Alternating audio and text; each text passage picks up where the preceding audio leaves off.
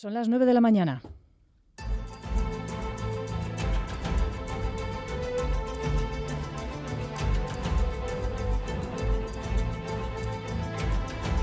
Gracias por continuar en la sintonía de Radio Euskadi y Radio Vitoria. Tiempo ahora para recopilar los titulares más importantes de la actualidad en este momento que pasa por, lógicamente, ese terremoto que sacudía a primeras horas de la noche Marruecos. Deja ya un balance que dobla el inicial, 632 personas fallecidas, más de 300 heridos, Susana Armentia. Sí, son las últimas cifras que ofrece el balance ofrecido por el Ministerio del Interior marroquí. El epicentro del temblor, de magnitud 6,8, se sitúa a 60 kilómetros al sureste de la ciudad de Marrakech.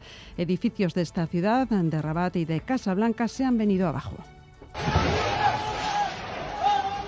Las labores de rescate entre los escombros de estos edificios continúan. El temblor se ha sentido también en Andalucía, en ciudades como Sevilla, Huelva, Málaga y Jaén. La Autoridad Vasca de la Competencia abre expediente sancionador a 76 compañías de transporte público escolar mientras Educación anuncia ayudas a las familias afectadas. El organismo de la competencia entiende que existen indicios de que las empresas de transporte se podrían haber puesto de acuerdo para no presentarse a las licitaciones convocadas por el Gobierno vasco, mientras el consejero de Educación, Joaquín Vildarracha, anunciaba ayer en Euskadi Ratia que en los próximos días se van a habilitar ayudas para las más de 7.000 afectadas, familias afectadas por la ausencia de autobuses para llevar a sus hijos a la escuela. ulertzen dagula. Egoera e, zaila e, bizitzen ari e, direla, datorren astean baitare publikatuko deula agindu bat, e, familiei baitare diru laguntza batzuk, kompensazio ekonomiko batzuk e, emateko e, kotxen eraginez eta erabilpena eta sor daitezken gastuak estalializateko.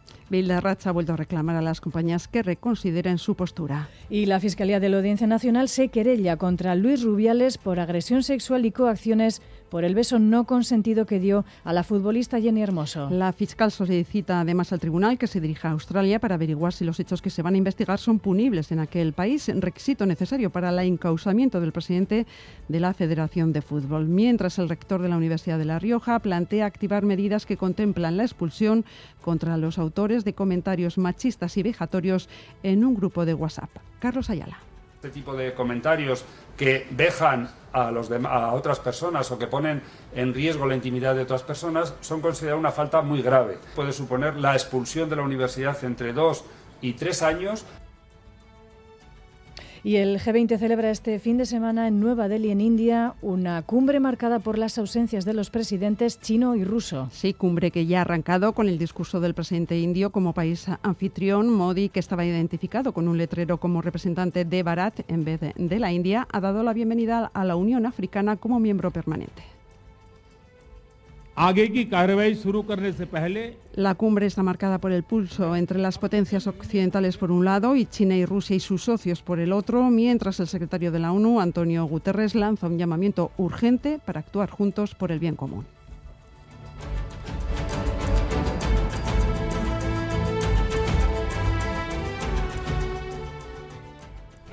Con ilusión, con nervios, con ganas, en Radio Euskadi ya hemos empezado el nuevo curso.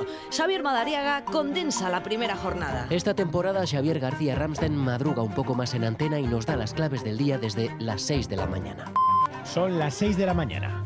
Y a las 7 nuestra sintonía, además de oírse, puede también verse en ETV. En directo hoy en este nuevo estudio que estamos estrenando. Cada día van a ser dos horas de emisión simultánea en radio y tele. El plato fuerte de hoy, la entrevista. Elenda Cari. Egunon. Egunon Gustio, Egunon Radio Euskadi ikusentzuleok. Más entrevistas y más análisis todos los días en Boulevard, en el que esta temporada, al llegar las 10, Ramsden pasa el testigo a Espiga, a Iñaki Espiga. ¿Solo se me hace raro a mí o al resto también? No se nos hace raro, Iñaki, no. Es más, nos gusta escucharte. Esas las principales novedades de las mañanas de Radio Euskadi. En las que, por supuesto, contamos contigo. Radio Euskadi. Compartimos lo que somos.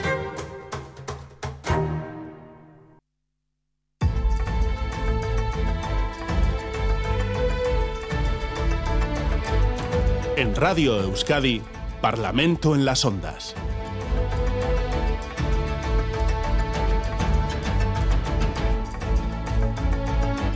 Nueve y cuatro minutos eh, de la mañana, tras la vuelta del verano, abrimos hoy este espacio decano en la radiodifusión de Euskadi, el Parlamento en las Ondas una primera experiencia para servidor a quien les habla, pero las y los parlamentarios de hoy son veteranos, algo que realmente tranquiliza. En eh, nuestro estudio de Vitoria Gasteiz, los representantes de PNV, Euskal Herria Bildu, Partido Popular y Vox. Saludamos a José Antonio Suso, Miquel Otero, Laura Garrido y Amaya Martínez. Buenos días a todos, Egunon. Egunon. Buenos días. Buenos días, Egunon. Vaya foto, ¿eh? Completa. no, falta, no faltan muchos. Porque en mi lado, a Bilbao, en Bilbao, tenemos a Eka Enrico en nombre del Partido Socialista de Euskadi. Buenos días, Egunon. Egunon buenos días. Y también Isa González del Carrequín Podemos y Egunon Suriere. Egunon.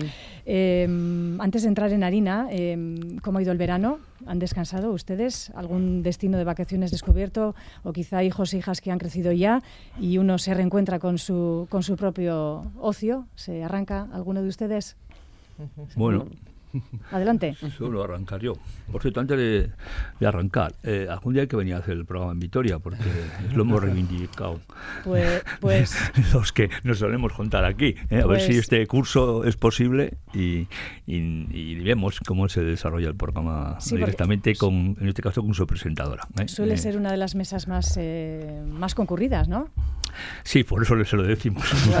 Por eso. Pues lo apuntamos, lo apuntamos en, eh, en el debe, decimos, de- en el debe de la casa. ¿Ha descansado José Antonio? Sí, bueno, eh, ha sido una- este periodo parece que hemos tenido dos meses de vacaciones, no ha sido así, ¿no?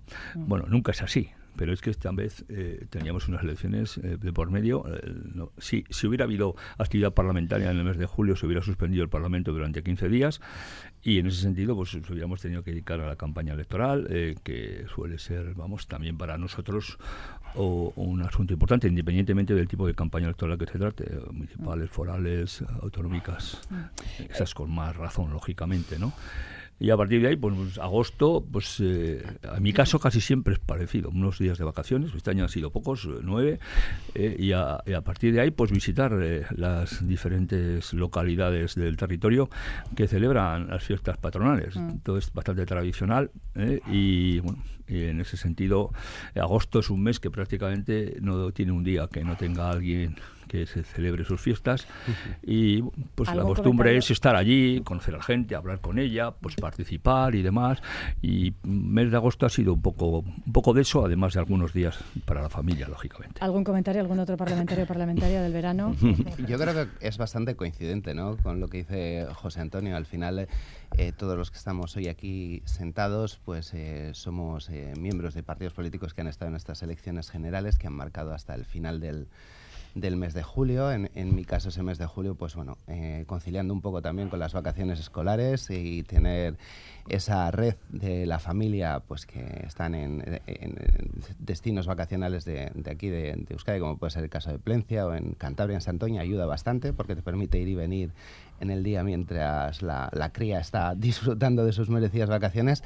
Y en el mes de agosto, pues ya sí, eh, yendo a, a buscar ese descanso, en, yo en mi caso en las playas de, de Cádiz, que soy asiduo, y que además he descubierto con el tiempo que es un destino muy, muy, muy de Euskadi, porque allí en esas playas te encuentras con muchísima... Euskadiz con- le llaman, ¿no? efectivamente, con, con muchísima gente. Y luego, como dice José Antonio, eh, tanto en el mes de julio con campaña como en el mes de agosto, en teoría vacacional, pues también hemos estado desarrollando pues en esas fiestas populares nuestra presencia, pero también hemos tenido negociaciones parlamentarias. Eso también tiene que, que quedar claro. También hemos estado hablando de, de leyes que están para esta nueva legislatura y que luego, eh, perdón, este nuevo periodo de sesiones, que luego entraremos, y también se han estado desarrollando pues esas conversaciones. Bueno, yo creo que lo más chulo de, de las vacaciones y sobre todo de estas vacaciones mínimas y concentradas en agosto es que todos las hemos exprimido al máximo. Y yo en mi caso, eh, con el tema de la familia, ¿no? visitar a la gente a la que no puedes ver durante todo el año eh, recarga muchísimo las pilas. Yo, bueno, ya lo he dicho varias veces, ¿no? pero eh, mis orígenes son de León, mis padres viven en León, mis hermanos. Y para mí ir allí y eh, reconectarte un poco con la naturaleza, con el entorno rural, con, con las raíces donde, donde te vieron crecer, Se está emocionando, para mí es ¿eh, muy, Isa? sí, para mí es muy importante. Y bueno, es verdad que lo, lo cuento, yo creo que todo el arco parlamentario sabe, porque además reivindico mucho eso de mis orígenes leoneses y de que, que las raíces son unas, pero las alas son otras y, y aquí las alas me han traído. Y bueno, que sobre todo reivindicar un poco que en verano se pone sobre la mesa mucho también el papel de los cuidados, las relaciones familiares y, y el tiempo que le dedicamos a, a cada cosa, que eso cuando empieza la actividad parlamentaria pues se queda un poco de lado y, y bueno, yo creo que hay que reivindicarlo también en, en vacaciones y también en la época laboral. Saltamos a Gasteiz, comentarios breves de vacaciones y empezamos ya con la tertulia política. ¿eh? Yo no tengo mucho para decir. La verdad es que me costó muchísimo desconectar porque después de las elecciones, la resaca de las elecciones y todo esto, pues ya se nos vino agosto encima y no me he movido mucho, la verdad. He estado en La Rioja, que es ahí tengo un, un- un refugio un refugio paraíso. que- ¿La Rioja o en, Rioja Alavesa? En Rioja, en Rioja, en Rioja, Rioja, riojana. Rioja, comunidad, comunidad, Rioja. comunidad. Sí, sí, sí, sí. Y ahí, su- ahí suelo estar en una, en una, en una casa de, de pueblo que, que tenemos de familiar desde hace tiempo y, y la verdad es que al final, después de costarme mucho, he conseguido desconectar y la verdad es que ahora la reconexión está siendo eh, complicada porque la reconexión siempre es de 0 a 100. O sea, esto- la política va como por acelerones y estamos ya con el acelerón del inicio de- del curso, así que, así que bueno, cogiendo ritmo. Eh, señora Garrido, señora Martínez.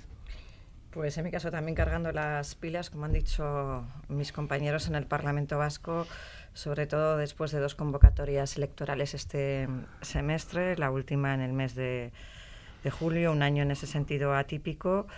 Y bueno, pues en mi caso, como me gusta mucho el senderismo, la naturaleza, pues eh, he aprovechado para, para hacer varios recorridos por nuestra geografía, por, por Euskadi que la verdad pues tenemos en ese sentido muchas posibilidades y ahora pues a, a iniciar el este curso político muy intenso en la recta final de la legislatura y con propuestas pues para poner deberes al, al gobierno vasco.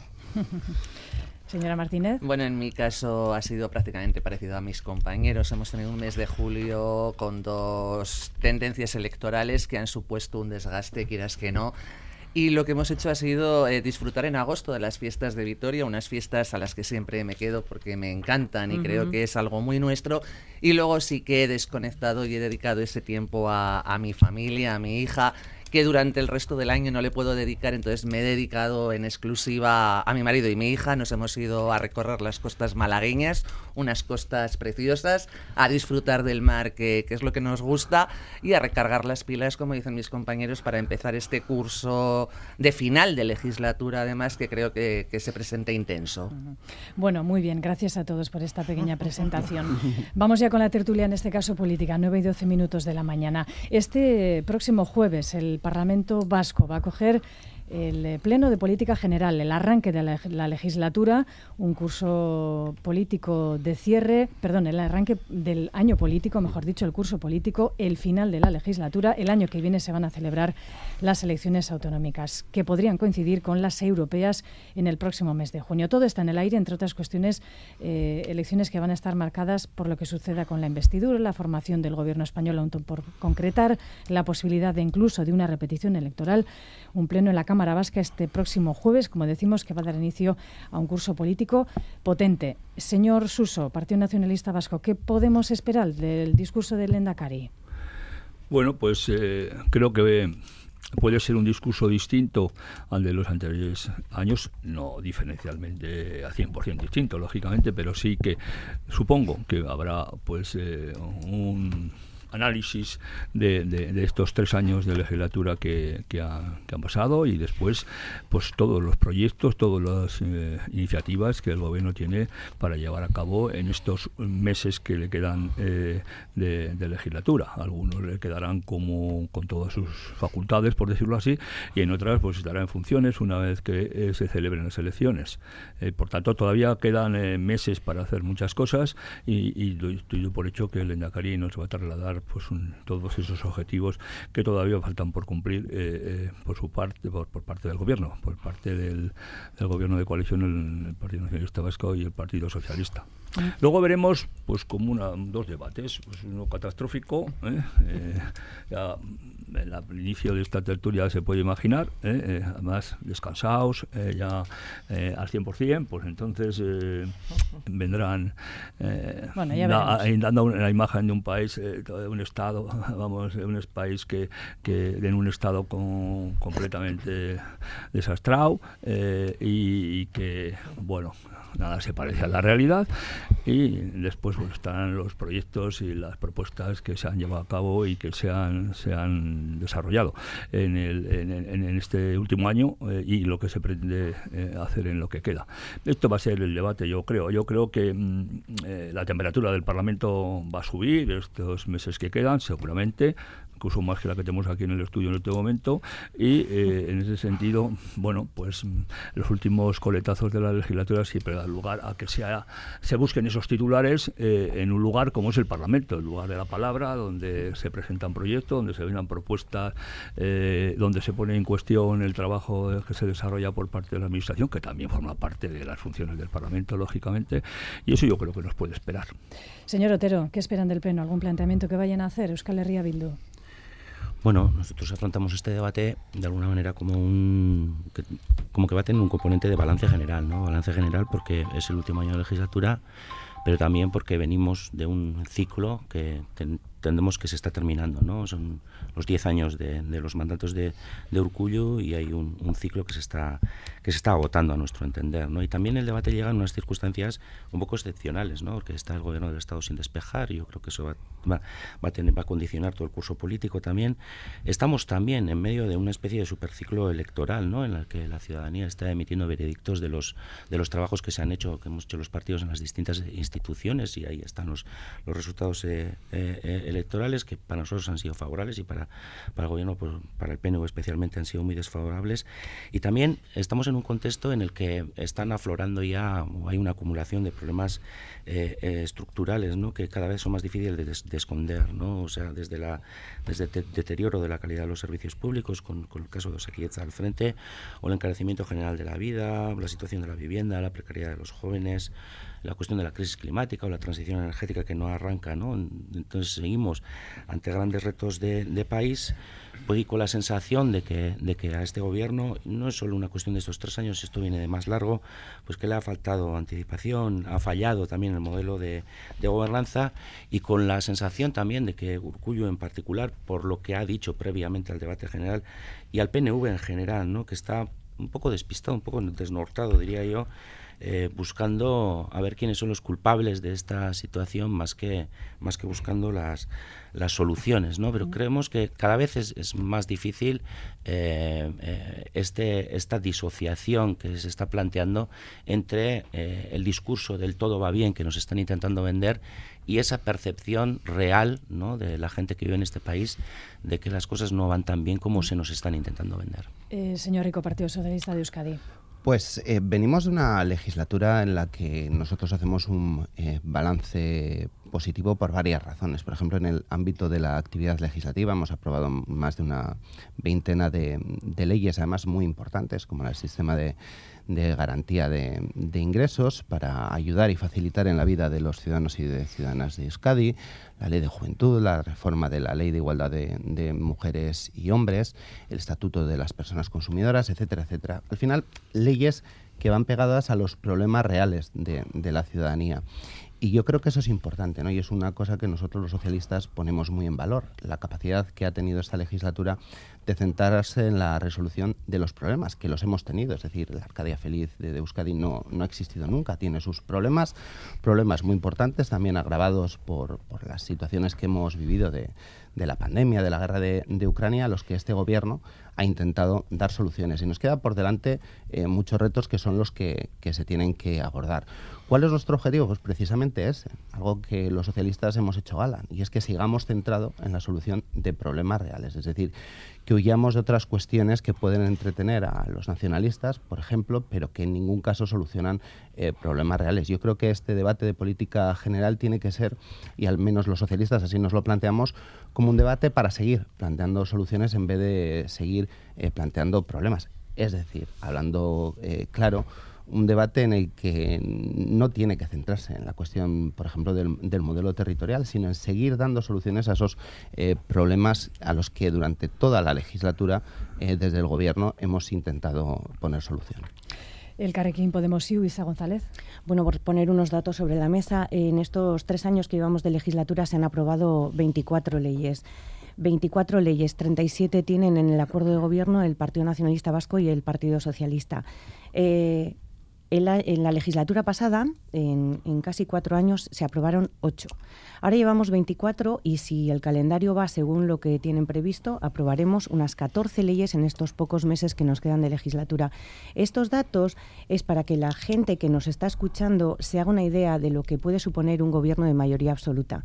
Y yo creo que en el discurso del Lendakari posiblemente eh, veremos eso, ¿no? Ese modelo de país que está construyendo a base de una bueno de un periodo legislativo constituyente en el que ahora tres de las leyes eh, importantes que quedan son eh, pues básicas para la vida de la gente, como son la ley de cambio climático, la ley de salud pública y, por supuesto, la ley de educación.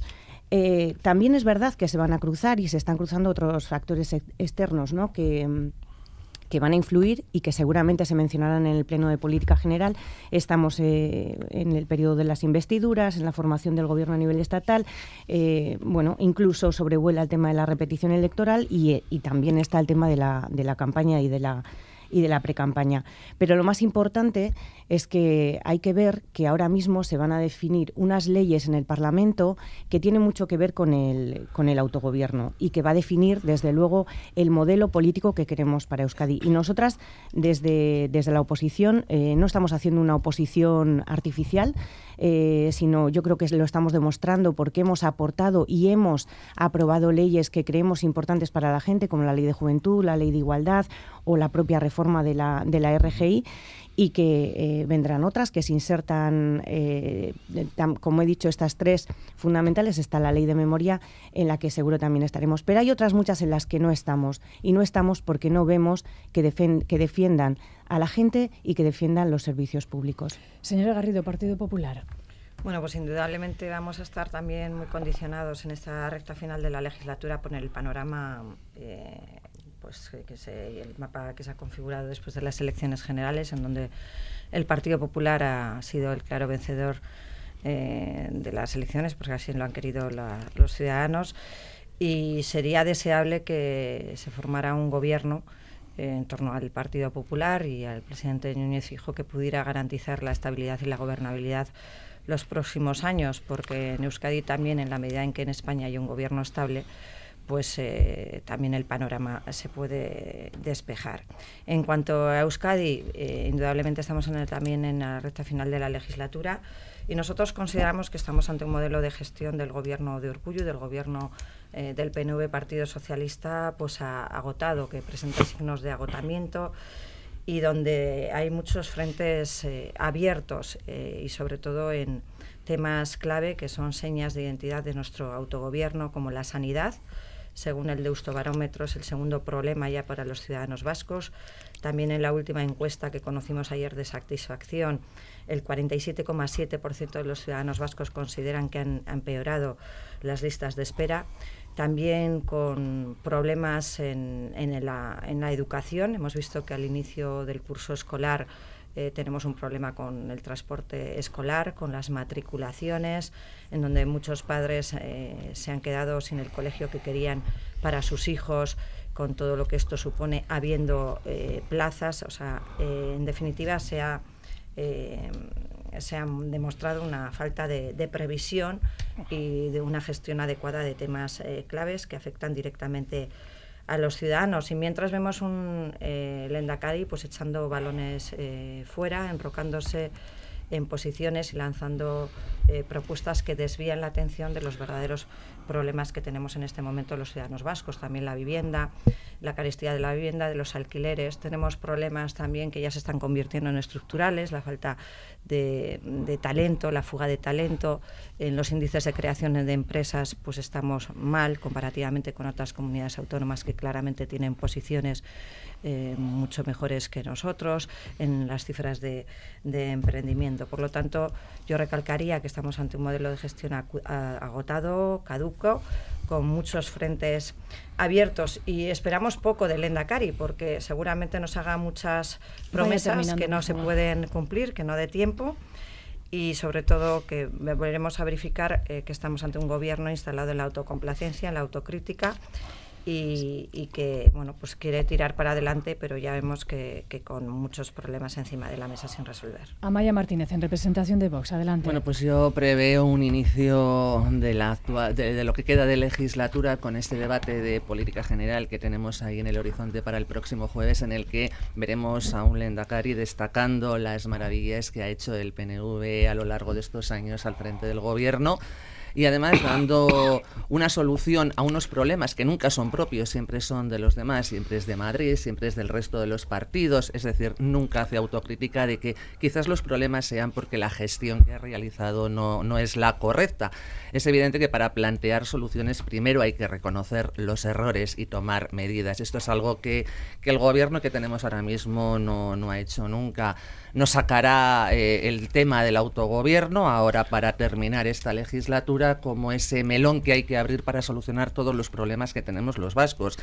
Eh, yo creo que los vascos tenemos muchos problemas y no es precisamente el autogobierno. Los vascos tenemos un problema de la imparable inflación que tenemos, tenemos un paro juvenil elevadísimo, tenemos un crecimiento vegetativo negativo y un envejecimiento de la población enorme. Tenemos la imposibilidad de muchas familias para elegir el centro educativo y la educación que quieren para sus hijos. Tenemos falta de profesionales sanitarios. Eh, estamos viendo que están cerrando centros de atención primaria en verano como si la población vasca en verano cogiera vacaciones también en cuanto a la salud y no se pusiera enferma. Es decir, tenemos una serie de problemas importantes sobre la mesa, detectados además y para los que este gobierno no está planteando soluciones, por lo cual veo a un Lendakari que se volverá a instalar en la autocomplacencia, en lo bien que gestiona cuando todos sabemos que esto no es así. Y no lo decimos solo nosotros, lo vemos en la calle, las protestas son diarias de cualquier sector de la población y esto indica pues que este gobierno no está gestionando bien, que es lo que debería de estar haciendo. Gracias. Eh, primera ronda de mm, posicionamiento de los eh, partidos de cara a este pleno de política general, como decimos, este próximo jueves, día 14. Eh, último curso político, lo decíamos, de la eh, legislatura. Eh, ¿Cuáles son los asuntos que van a marcar este curso mm, que comienza ya? Isa González del Carrequín Podemos eh, apuntaba estas tres leyes fundamentales y en su entrevista este pasado lunes aquí en Radio Euskadi, Lenda Cariño Urculla avanzaba que los ejes de actuación del Gobierno van a ser reforzar Osakidecha, principalmente también los servicios públicos. José Antonio Suso. Sí, una de las cuestiones más importantes que tiene el Parlamento es aprobar leyes. Eh, efectivamente, llevamos muchas leyes aprobadas esta legislatura. Pero este gobierno eh, tiene un apoyo parlamentario en el, Parlamento de prácticamente el 55%, 54, 60 creo que es de, los parlamentarios, y ha tenido la oportunidad de aplicar el rodillo permanentemente. Yo, yo presido una de las comisiones que, abarcan dos departamentos eh, y por tanto han, se han incorporado muchas leyes a la comisión, creo que llevamos siete ya y eh, todas se han aprobado por consenso, vamos, por consenso, por consenso de mayor que el, que el del equipo de gobierno. Eh, se han buscado siempre eh, la, una mayor amplitud en los acuerdos, con algunos grupos ha sido más fácil, con otros ha sido menos fácil, aunque las leyes estaban aprobadas. Entonces, lo, lo que sirve, los 176 votos en Madrid servirán también aquí, con los 38, creo yo, y aquí ya de principio son 41. Por tanto, creo que el gobierno ha sido dialogante. El gobierno siempre está intentando eh, no, aprobar leyes rápidamente, sino aprobarlas con el mayor consenso posible y con el mayor número de grupos posibles. Y esa es, esa es la realidad. ¿no? Por tanto, eh, el trabajo que nos queda es aprobar esas leyes que quedan. Hay leyes importantes. Está la ley de educación, que creo que igual hablamos más tarde de ella. Está la ley de transición energética y cambio climático. Mi compañero de Chivildo, pero de Miquel esta semana se está, está yendo prácticamente dos y tres días por semana a las comparecencias, está, se está acelerando todo lo que se puede, por lo menos la fase parlamentaria, nos queda la ley de memoria histórica, la de protección de datos, la propia que ha dicho de ley de salud pública, mi compañero Cain, eh, quedan leyes importantes que se van a aprobar hay votos suficientes para aprobar y espero que se hagan con el mismo, mm, digamos, modelo que hemos utilizado hasta ahora, buscando eh, el mayor consenso posible. Señor eh, por tanto, a partir de ahí, como lo he dicho anteriormente, pues los plenos de control van a ser pues la búsqueda de titulares por parte de los partidos que preguntan. Eh, normalmente el solo hacemos dos preguntas a los partidos de gobierno. De las 22, 23 preguntas, el resto son de los, de los partidos de la oposición. Y, y, en los plenos, pues también vamos a ver los posicionamientos propios de una, de una época preelectoral. Eh, a partir, por favor, señor Susa. Sí, sí. Eh, eh, a partir de ahí, bueno, pues mm, iremos viendo eh, cómo llegamos. yo le diría al señor Otero, cuidado con las expectativas. que si no se lo pregunte el señor Garrido y, verá que las expectativas no tienen nada que ver con la realidad. Miquel Otero. Me llama la atención ¿no? que José Antonio Suso del PNV esté de alguna manera diciendo que no que el PNV no, está aplicando el rodillo, que muchas de las leyes se han aprobado con, con otros partidos, es verdad, en algunos casos Euskal también ha, negociado y ha, y ha, aprobado alguna de las leyes y sin embargo el relato que se está intentando instalar y que está intentando instalar el propio Lendakari Urcullo recientemente es que estamos asistiendo a una oposición destructiva, ¿no?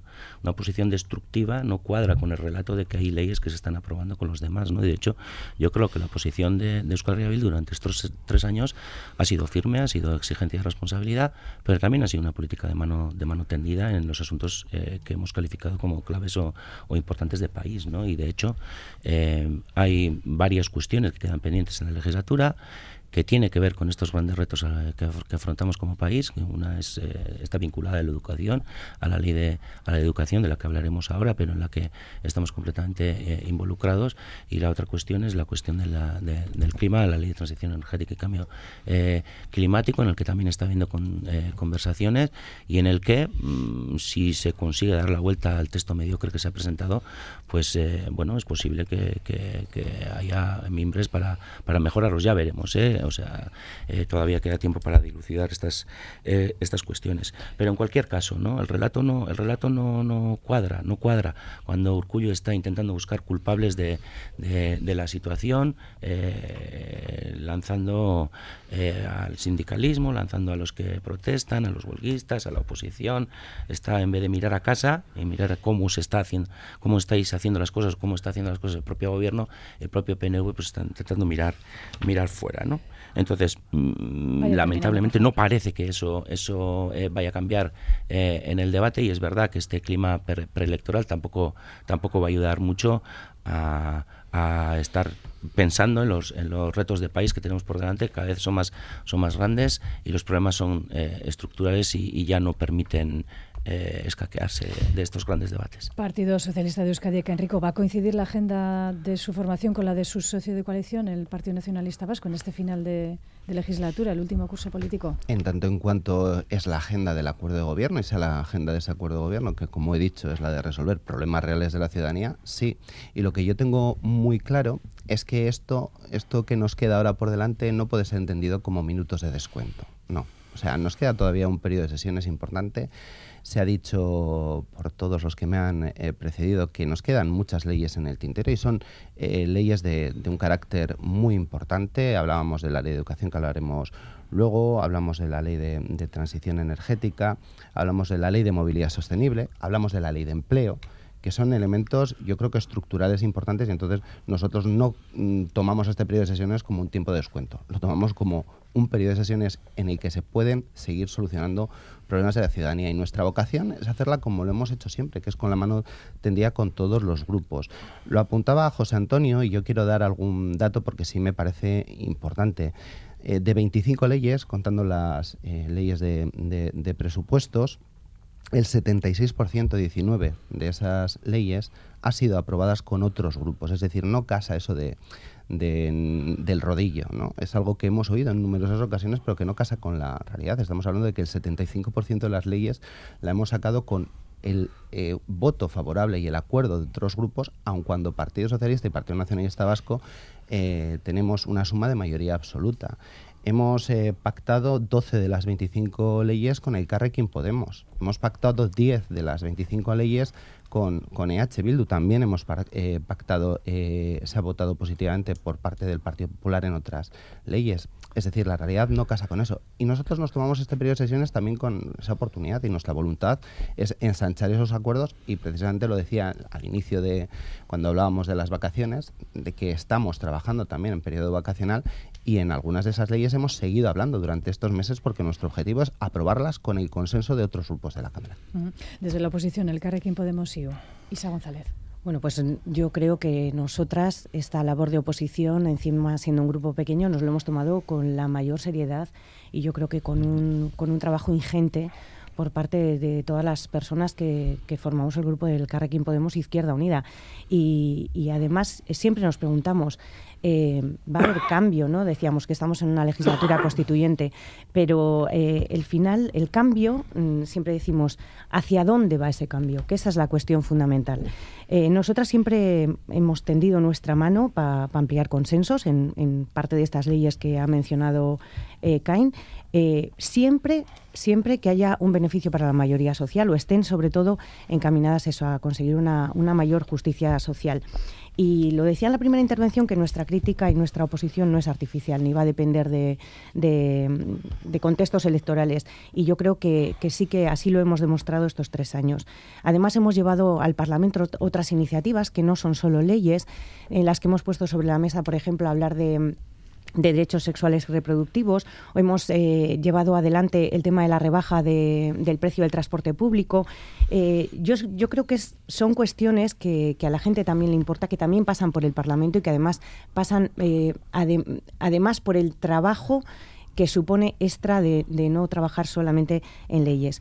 Eh, por eso digo que cuando hacemos oposición no se trata solo de un artificio, de un artificio ¿no? Es, es expresar las ideas que representamos, defenderlas, eh, negociar y sobre todo tener claro qué modelo político y social eh, queremos queremos definir y para eso estamos pues poniendo toda la toda la carne en el asador y sobre todo queremos ver cuál va a ser el futuro energético, el futuro sanitario y el futuro educativo. Y, y preguntarnos continuamente a nosotras, y yo creo que la gente se lo tiene que preguntar cada vez que oiga las intervenciones de cualquier grupo político, ¿a quién estamos representando?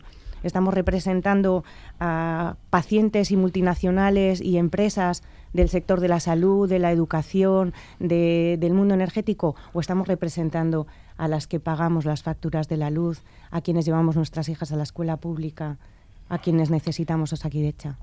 Eh, Laura Garrido, Partido Popular. Bueno, desde el Partido Popular del País Vasco hemos intentado hacer una oposición absolutamente constructiva y además lo plasmamos al inicio de la legislatura con los pactos que, ofrecimos para garantizar los servicios públicos, el empleo, que se impulsara una reforma fiscal, reto demográfico, nuestra industria, el espacio sociosanitario cuando las personas dependientes y en Euskadi con una población muy envejecida cada vez son mayores y se demandan mayores cuidados especialmente en este ámbito, la atención primaria los enfermos eh, crónicos, pero también obviamente hemos sido muy críticos eh, cuando hemos tenido que, serlo y cuando hemos visto claramente que hay problemas que lejos de solucionarse se pueden estar agravando, como es el caso. ¿no?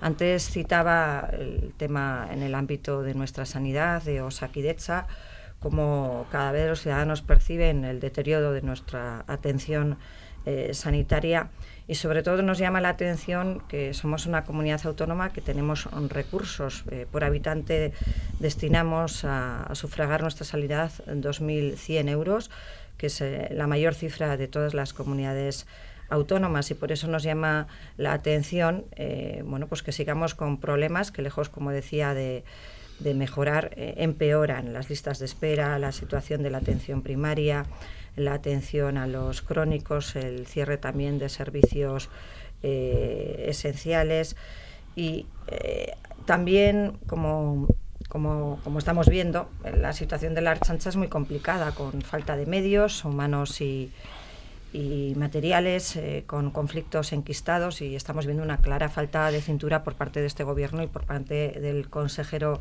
responsable de este, de este área. Y nos gustaría, algo que nosotros hemos reclamado a lo largo de toda la legislatura, ¿no? impulsar y que el Endacari eh, bueno, eh, impulsara una reforma fiscal tan necesaria, viendo que también la recaudación por parte de las diputaciones forales, nuestras instituciones competentes en materia fiscal, pues ha incrementado, una reforma fiscal que dinamice nuestra economía, que cree empleo, eh, que al final, bueno, pues sirva también eh, para que todo, todo el tejido productivo se pueda eh, mover.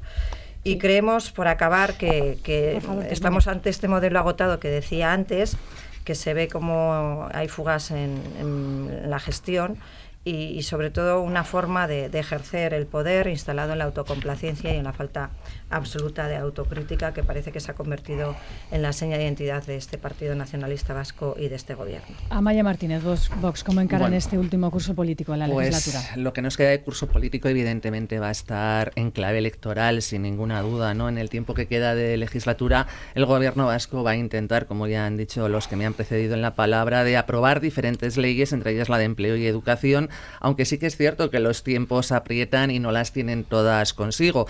Sabemos que lo van a hacer vistiendo el rodillo de su mayoría absoluta, con un falso relato de diálogo y acuerdos que no, que no es cierto, y todo ello con la vista puesta en las elecciones autonómicas que habrá que ver cuándo convoca el Endacari. Quizás luego el señor Suso nos adelante algo, igual tiene alguna noticia que darnos, ¿no? Pero yo creo en el primer semestre. yo creo que va a estar vestida eso, en clave electoral. Y yo creo que estamos asistiendo negativamente a la política al servicio de los políticos. Y creo que esto es algo muy delicado porque la política debe estar al servicio del ciudadano. Este gobierno está utilizando la política en beneficio propio y todas las leyes y todos los acuerdos que quiere sacar los quiere hacer en beneficio propio, no pensando en los problemas que tiene la ciudadanía. Sabemos que el Endacari nos va a hablar de millones de euros invertidos en diferentes sectores, como pueda ser la sanidad como puede ser la educación, pero no es como cuánto dinero invertimos, sino cómo se invierte, cómo es la gestión de ese dinero de todos los ciudadanos, además, porque recordemos que este dinero no es del gobierno vasco, es de la recaudación que hace de todos los ciudadanos de a pie y que cada día además tenemos menos dinero en el bolsillo, de ahí que no podamos llenar la cesta de la compra como hacíamos antes, no tenemos servicios sanitarios como teníamos antes, cada vez hay más problemas en la educación, estamos viendo los hermanos no están en los mismos colegios como nos prometieron. Podemos hablar de mil cosas y de miles de problemas que el Endacari no ve y el Partido Nacionalista no ve. Ellos siguen eh, instalados, como decía mi compañera, en la autocomplacencia y a veces hay que hacer autocrítica para llegar a solucionar esos problemas que además están estancados y que afectan a toda la, la población. Yo terminaría diciendo, utilicemos la política al servicio del ciudadano, que es a lo que hemos venido. Mm. Eh, cambiemos de asunto, si les parece. Esta legislatura, lo, recordaban algunos de ustedes, han aprobado pues más de 30 leyes en la Cámara Vasca, 20 de ellas del programa inicial del Gobierno de coalición, pero hay una muy, muy importante en el calendario, lo decían todos ustedes, como es la Ley de Educación. El, tanto el Endacari Íñigo Urcullo como también el consejero de Educación, Joaquín Vildarrats, precisamente esta misma semana, en el arranque del curso, confirmaban eh, la intención del Gobierno de que sin duda se va a aprobar esta nueva ley este curso, este curso político, este año. Eh, los partidos que conforman el gobierno vasco, gobierno, eh, eh, perdón, el Partido Nacionalista Vasco y el Partido Socialista de Euskadi quieren ampliar el acuerdo a dos actual. El Partido Nacionalista Vasco, señor Suso, ve factible que se aúne el consenso mayoritario tal y como se consiguió en un inicio o las diferencias se van a terminar imponiendo. ¿Cómo lo ve el PNV? Hombre, yo creo que en esta ley se está demostrando eh, que hay que buscar el mayor consenso posible. Ya desde el inicio de la ley eh, se ha tramitado de forma diferente. Hubo un periodo largo de comparecencias, de ahí salió un documento de la propia comisión. A partir de ahí, ese documento generó diferentes diferencias entre los grupos. Eh, se, buscó un nuevo documento que fue el, acuerdo de, de, todos los grupos eh, políticos, el 90% de los parlamentarios, a excepción del Partido Popular, Ciudadanos y Vox grupo mixto. Pero a partir de ahí, bueno, efectivamente eh, ha habido que trabajar en, el, en el proyecto de ley que ya ha llegado al Parlamento. Es cierto que, que ya eh, en este consenso que había, pues el Cargin Podemos eh, ya estaba pie, tenía más fuera de, del área que, que, dentro y al final, bueno, pues lógica, ha decidido no estar en, en, ese, en ese consenso hasta en este momento, pero todavía queda prácticamente un 83% del de, el Parlamento que trabaja por hacer una ley de educación que tenga una larga eh, una larga eh, historia como la ha tenido la, ley de la de la escuela pública vasca que se cree que se aprobó en el año 93 si uno mira y, mm, los, las leyes de educación que hemos tenido en el estado pues todas tienen nombre de algún ministro, del ministro de la época que se han aprobado. Pueden durar el tiempo que dura eh, el presidente o presidente, en este caso siempre ha sido presidente, presidente del gobierno, y tiene el nombre de ministro. Yo le voy a asegurar que esta no va a tener el nombre de un consejero ni de Vildarral, va a ser una ley, una ley de educación que espero y creo que vamos a trabajar por ello y lo vamos a conseguir, porque para ello estamos trabajando con ese consenso prácticamente del 83%, porque una ley de educación tiene que durar en el tiempo, tiene que recoger las diferentes sensibilidades tiene que eh, tener en cuenta cuál es la realidad eh, de, que tenemos también eh, en la propia, en, en, propios, en este caso de Euskadi. Y yo creo que esta ley lo está intentando por todos los medios y, y el resultado final va a ser satisfactorio, porque cuando se trabaja se consiguen resultados. Se ha ampliado el plazo de enmiendas hasta octubre. Señor Otero, Euskal Herria Bildu está dentro de ese porcentaje de parlamentarios que todavía eh, negocian, no están eh, en ello. Han avanzado esta semana por dónde van a ir sus propuestas de cara al, al texto. Sí, tenemos de fondo que para nosotros es una ley que es importante, que es que es eh, fundamental y es uno de los asuntos grandes pendientes en esta legislatura, ¿no? Y creemos que la ley tiene que ser una herramienta fundamental, aunque no la única, para abrir una nueva fase en la construcción de la educación en este país, ¿no? De la educación pública. Y abordamos este último recta final, pues eh, ultimando las enmiendas, seguimos eh, involucrados hasta las trancas en, la ley de educación. Y, pues como hemos dicho estas semanas, eh, estamos ultimando enmiendas para tratar de responder y clarificar algunas de las preguntas que están, a nuestro entender, pues un poco poco claros, ¿no? Y pongo algunos ejemplos, ¿no? La ley establece una serie de derechos y obligaciones a los centros educativos, pero ¿qué sucede cuando las obligaciones no se cumplen, ¿no? Como la cuestión, las cuestiones de las medidas contra la segregación, otras tantas, ¿no? O cómo garantizamos que la descentralización del sistema basada en la autonomía de los centros sea en favor de mejorar la calidad del sistema y de la, y de la equidad, ¿no? Cómo definir los mecanismos de gobernanza, cuál es la política lingüística que puede garantizar un nivel B2 en euskera y castellano y un B1 en un idioma extranjero al final de la educación obligatoria, ¿no? ¿Qué voluntad hay? ¿Cómo vamos a hacer para desarrollar un pacto social contra la segregación? ¿no? ¿O cómo haremos una digitalización prudente en un proceso en el que estamos inmersos ya? ¿no? Estamos ultimando las enmiendas en este, en este sentido pero también decimos que no solo tenemos que estar eh, atentos a la ley que tenemos que estar, sino que también tenemos que tener una dedicación especial a las necesidades específicas de la escuela pública que también están en este debate, ¿no?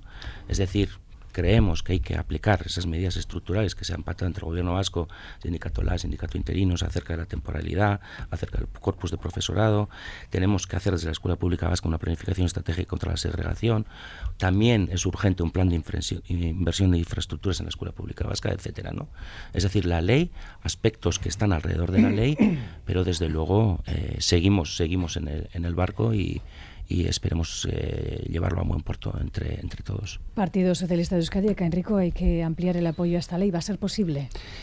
Yo creo que lo importante es no perder eh, de vista cuál tiene que ser el objetivo de, de, esta ley. ¿no? Y el objetivo de esta ley tiene que ser, en primer lugar, eh, dar respuesta a todos los retos de futuro que tiene nuestro sistema educativo, que no son, que no son pocos, garantizar y promover el papel de la, de la escuela pública y, la igualdad de oportunidades. Nosotros nos hemos planteado esos como los objetivos eh, básicos eh, a desarrollar ¿no? y que esta ley tiene que, concretar.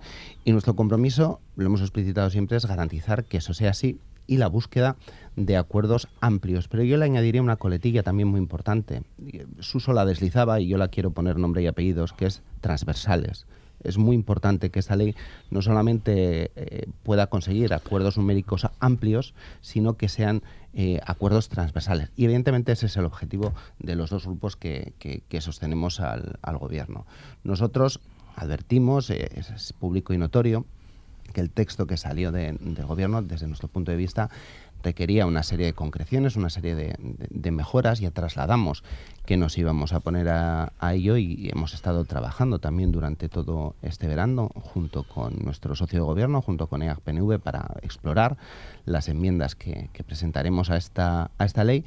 Y nuestro objetivo es poner la carne en el asador para conseguir todos estos objetivos que he dicho, que tiene que ser la base central de, de la ley y la búsqueda también de esos acuerdos siempre y cuando sean posibles, siempre y cuando esos eh, acuerdos no toquen puntos neurálgicos que yo entiendo que en el acuerdo de, de, bases eh, pues quedan absolutamente concretados. En el bloque de la oposición a esta ley, el Carrequín Podemos IU han anunciado ya ustedes que no, no van a apoyar una, una enmienda a la totalidad. Isa González. Pues sí, nosotras estamos preparando, preparando ya la enmienda a la totalidad, a la vez que, las enmiendas parciales. Eh, porque bueno, una cosa no, no quita la otra. Y, sí, para nosotras esta ley es una de las, de las leyes claves porque, como decía antes, no es tanto eh, qué, sino para qué, para quién.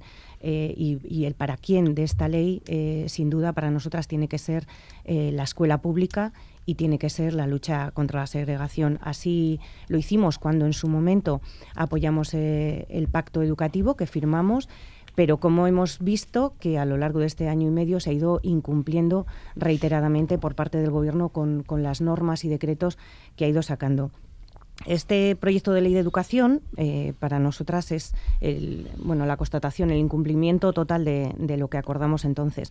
Y, nosotras siempre nos preguntamos, ¿no? ¿En qué parte de la ley de este texto que tenemos sobre la mesa se refleja la centralidad de la, de la escuela pública más allá de una pura retórica? Eh, porque una cosa es decir que la escuela pública debe ser el eje vertebrador y a todas se nos, se nos llena la boca y al resto de grupos también, y otra es eh, hacerlo a través de normas y leyes y, el gobierno vasco ha ido en, un, en un sentido absolutamente contrario y perjudicando a la escuela pública. Y en este contexto de, la caída de natalidad, eh, ha hecho todo lo posible además por asegurar que, la concertación del sistema educativo se consolide se consolide. Así que, eh, bueno, yo me gusta, como antes, eh, preguntarnos, ¿no? Eh, ¿A quién vamos a representar? Eh, vamos a representar a la comunidad de la escuela pública y pensando en todo el interés del alumnado y en la igualdad de oportunidades o en los intereses privados de, la patronal, eh, de las escuelas concertadas o de todos esos servicios que nosotras consideramos esenciales como son el transporte o los comedores escolares que siguen en manos privadas. Laura Garrido, Partido Popular. Bueno, pues para nosotros, al Partido Popular del País Vasco, indudablemente es una ley clave. Eh, veremos si se aprueba, porque es un proyecto de ley que ha sufrido numerosos retrasos en su tramitación eh, parlamentaria y, por lo tanto, viendo que estamos en la recta final de la legislatura, eh, veremos si, como decía, se aprueba finalmente y se convierte en ley. nosotros vemos la situación de la educación en Euskadi muy preocupante y sobre todo viendo que tenemos eh, claras señales de alarma que así lo ponen de manifiesto los propios informes internos del gobierno vasco, en donde eh, eh, nos dicen de forma continua que estamos perdiendo posiciones en materias claves como son las matemáticas, las ciencias, el inglés y, el, y el, propio castellano. Y vemos con mucha preocupación, como así lo hemos señalado desde que conocimos ese primer eh, pacto eh, de bases eh, del pacto educativo que ya se suscribió hace, hace un tiempo, sobre todo con, con, con Bildu. porque creemos que claramente el PNV pues, se ha escorado hacia las posiciones radicales de Bildu y eso no es bueno para nuestro sistema educativo y que al final se pone la educación claramente al servicio del proyecto y del ideario nacionalista y la educación precisamente tiene que ser todo lo contrario de ponerla al servicio de un proyecto eh, nacionalista que es sectario, que es segregador y por lo tanto creemos que está muy lejos de eh, que así se pueda eh, configurar un sistema educativo de calidad. Y también vemos con preocupación mm, que, lejos de obviamente de que haya que impulsar el bilingüismo y el trilingüismo, nosotros creemos que nuestros eh, jóvenes aprendan inglés, aprendan euskera, aprendan eh, castellano, hombre, que se supone que castellano saben y euskera pues cada vez más pero sobre todo el inglés, ¿no? También en un mundo cada vez más competitivo y más eh, globalizado. Y en este sentido, pues eh, lamentamos que nuevamente se da una vuelta más de tuerca a la euskaldunización y se discrimina eh, el que aquellos padres que quieran elegir un modelo eh, en donde prime el castellano pues no lo puedan hacer y no se pueda escoger libremente la educación que se quiere para, para sus hijos. Por lo tanto, vemos con mucha preocupación porque creemos que este proyecto de ley, si finalmente se convierte en ley, pues no va a servir para eh, resolver los problemas que en este momento tiene nuestra educación, que tenemos posiciones mucho peores que otras comunidades autónomas como Castilla y León, que está bien cerquita, que destinan y que tienen mucho menos dinero eh, que nosotros para destinar a esta materia. Señora Martínez, eh, Vox. Bueno, yo creo que sobre la ley de educación está, está todo dicho. Decía el representante del PNV que esta ley intenta, o este proyecto de ley intenta recoger todas las sensibilidades. Ya me gustaría que realmente fuese así porque yo lo que veo en este proyecto de ley, un proyecto de ley que además va a dar todavía mucho que hablar y que es un consenso directamente entre Bildu y PNV, eso es evidente. De hecho, eh, PSOE también ha tenido muchas diferencias en algunos puntos con este proyecto de ley, aunque ahora no lo han dicho, pero es un proyecto de ley que, que va a dar mucho que hablar. Y creo que es muy serio porque estamos hablando de un proyecto de ley que para Vox es de los más importantes porque es el futuro de nuestros hijos y de nuestra sociedad, porque al final, eh, eh, tal y como eduquemos a nuestros hijos, tendremos una sociedad futura y creo que esto es muy importante y en algo que debemos implicarnos profundamente. Pero para, para esta ley lo más importante no es la capacidad educativa de nuestros hijos, no, es el que sepan hablar euskera. Ese es el único intento y la única intención que tiene este proyecto de ley. Decían, como decía antes, recoger diferentes sensibilidades. ¿Acaso recoge las sensibilidades de los padres que quieren educar a sus hijos en castellano? No no, solamente no la recoge, sino que están intentando eliminar los tres modelos educativos con los que hasta ahora contábamos. Y creo que esto es eh, muy preocupante recoge la sensibilidad de los padres que quieren llevar a sus hijos al colegio juntos a los dos hermanos? Pues no, no la recoge. Es decir, eh, obvia un montón de sensibilidades y, por supuesto, de sensibilidades demográficas. ¿Cuánta gente habla euskera en Álava, señor Suso, usted desde aquí? No podemos educar a nuestros hijos en una lengua que no es la materna porque evidentemente nos vemos eh, abocados a lo que tenemos, el fracaso escolar porque somos una de las regiones que más fracaso escolar tenemos, pese a ser de las que más invertimos en nuestro alumnado. Fíjese qué, qué diferencia. Entonces creo que hay que invertir, como se está haciendo muy bien, pero hay que obtener unos resultados. Nuestros hijos tienen que saber matemáticas, tienen que saber muchas cosas que ustedes no aluden en este proyecto de ley. Creo que es muy importante y hay que reflejarlo. Y sobre todo hay que reflejar los tres modelos educativos como teníamos hasta ahora para que esa libertad de los padres de elegir el modelo educativo de sus hijos siga estando ahí. No podemos eliminar esa libertad que hasta ahora tenían los padres y que ustedes pretenden cercenar de golpe y porrazo. Bueno, nos quedan eh, tres minutos porque tenemos que dar paso también a la publicidad. Telemáticamente, si quieren ustedes responder, son seis parlamentarios, tenemos tres minutos. Adelante, señor Suso. Bueno, yo creo que las diferencias están claras, eh, ya las he dicho en mi primera intervención, pero esta ley, creo, estoy convencido y con lo que he oído eh, también aquí va a tener un apoyo de prácticamente el 83% de los parlamentarios del Parlamento Vasco. Creo que es una ley, por tanto, que va a tener un futuro eh, para tan, tan, digamos, largo como puede, ha podido tener la actual ley de la Escuela Pública Vasca y en eso tenemos que trabajar en esto porque a esta ley sí que le hemos dedicado tiempo para buscar ese consenso y como digo donde, se, cuando se trabaja se consiguen los resultados Euskal Herria Bildu Miguel Otero Sí, dos titulares, ¿no? Eh, desde luego que eh, es importante que la ley recoja diferentes sensibilidades, pero desde luego lo que nosotros esperamos es que no recoja esa hostilidad más o menos encubierta hacia, hacia la euskera que se ha mostrado en algunos, en algunos discursos, ¿no? Eso por un lado y por el otro, eh, hay agentes que pueden ver una amenaza a la, a la escuela pública en la ley. Nosotros lo que entendemos es que la escuela pública tiene que definir ¿Qué es lo que ve ella necesario para desarrollar su papel en este debate en condiciones óptimas? Partido Socialista de Euskadi. Em, telemáticamente podríamos decir muchas cosas, pero centrada en esta cuestión eh, lingüística, esta no puede ser ni la ley del euskera, ni la ley del castellano, ni la ley del inglés. Esta tiene que ser la ley de nuestros estudiantes, de nuestras estudiantes, de nuestro sistema educativo, la ley que estructure los retos a los que nos tenemos que hacer eh, frente. Y es una obviedad, y con esto acabo, el marco en el que se tienen que mover nuestros estudiantes es un marco plurilingüe, en el de conocimiento de las dos lenguas oficiales de este país, que son el español y el euskera, y de una tercera lengua extranjera todo lo que vaya en querer priorizar una cosa, otra, tal y cual, es algo que le estaremos haciendo un flaquísimo favor a los estudiantes de, nuestra tierra. El Carrequín Podemos, ¿sí? Mi grupo parlamentario va a defender en esta ley, como en todas, eh, lo público, en este caso la escuela pública, la educación pública, los servicios esenciales garantizados desde lo público, no desde la concertación, y ahí, va, ahí vamos a estar. Partido Popular, Laura Garrido. Bueno, yo creo que estamos ante una oportunidad perdida porque no vamos a configurar una educación de calidad, no se van a corregir disfunciones y de hostilidad nada, pero no se pueden pusetear los derechos de aquellos padres que quieren libremente escoger la educación que quieren para sus hijos. ¿Y la señora Martínez Vox finalice? Espero que sea una, una ley que no, no llegue a ser aprobada por esa amplia mayoría que dicen que es Bildu y PNU únicamente, porque solamente recogería la sensibilidad nacionalista. No hay hostilidad hacia el euskera, lo que hay es a la imposición del euskera. Pues terminamos así. Gracias a todos y todas. Buena semana y a nuestros oyentes. Manténgase en la sintonía de Radio Euskadi.